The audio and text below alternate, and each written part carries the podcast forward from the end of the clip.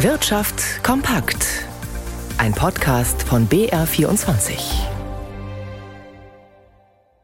Im Studio Reinhard Weber.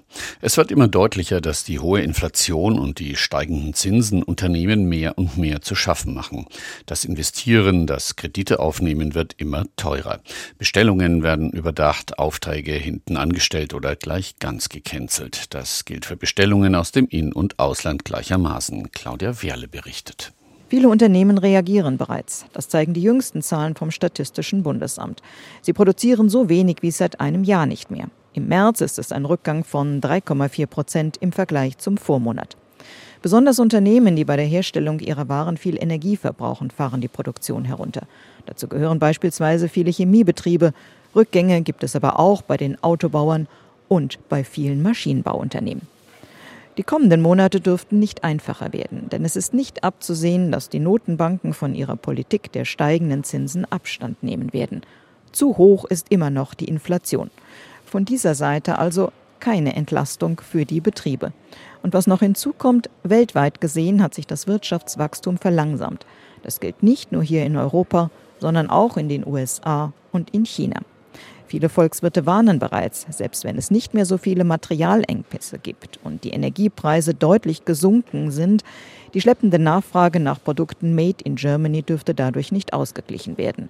Viele Volkswirte erwarten für die kommenden Monate sogar, dass die Produktion weiterhin rückläufig bleibt.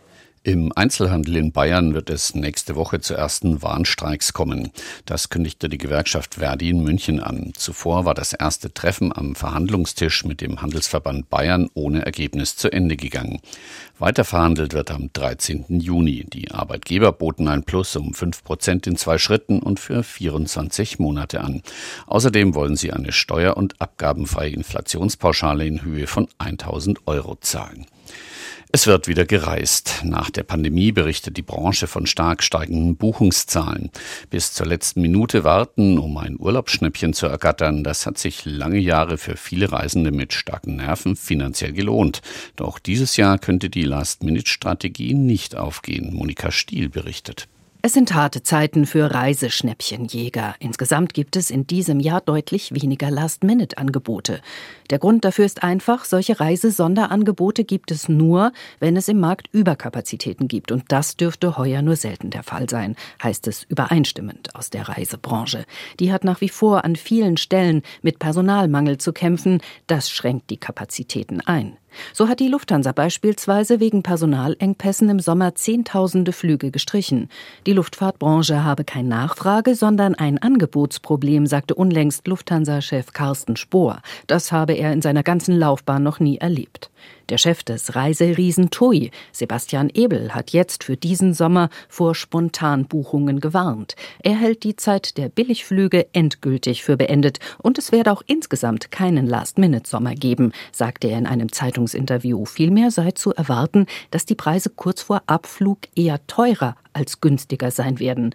Denn auch die Hoteliers und Fluggesellschaften wüssten, dass kurzfristig immer noch viel gebucht werde. Daher würden spontane Schnäppchen die absolute Ausnahme sein.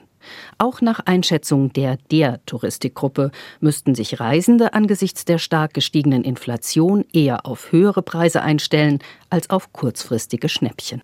Der erste Handelstag der Woche neigt sich dem Ende zu. Schon vergangene Woche war zu sehen, dem DAX geht bei der Marke von 16.000 die Luft aus.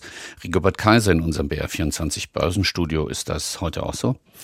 Ja, das ist heute auch so. Minus 0,1 Prozent, 15.945. Dem DAX fehlen gerade mal 300, 400 Punkte zu einem neuen Allzeithoch.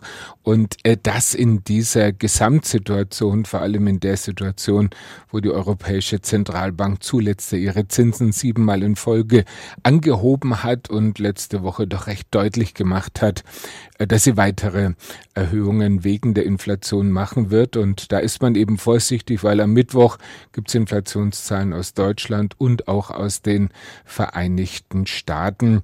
Und was die wirtschaftliche Entwicklung angeht, da sind sich eben die Experten einig, die doch kräftig steigenden Zinsen an den Kapitalmärkten und auch von der EZB, die sorgen dafür, dass die Unternehmen wohl auf Dauer auch weniger investieren werden.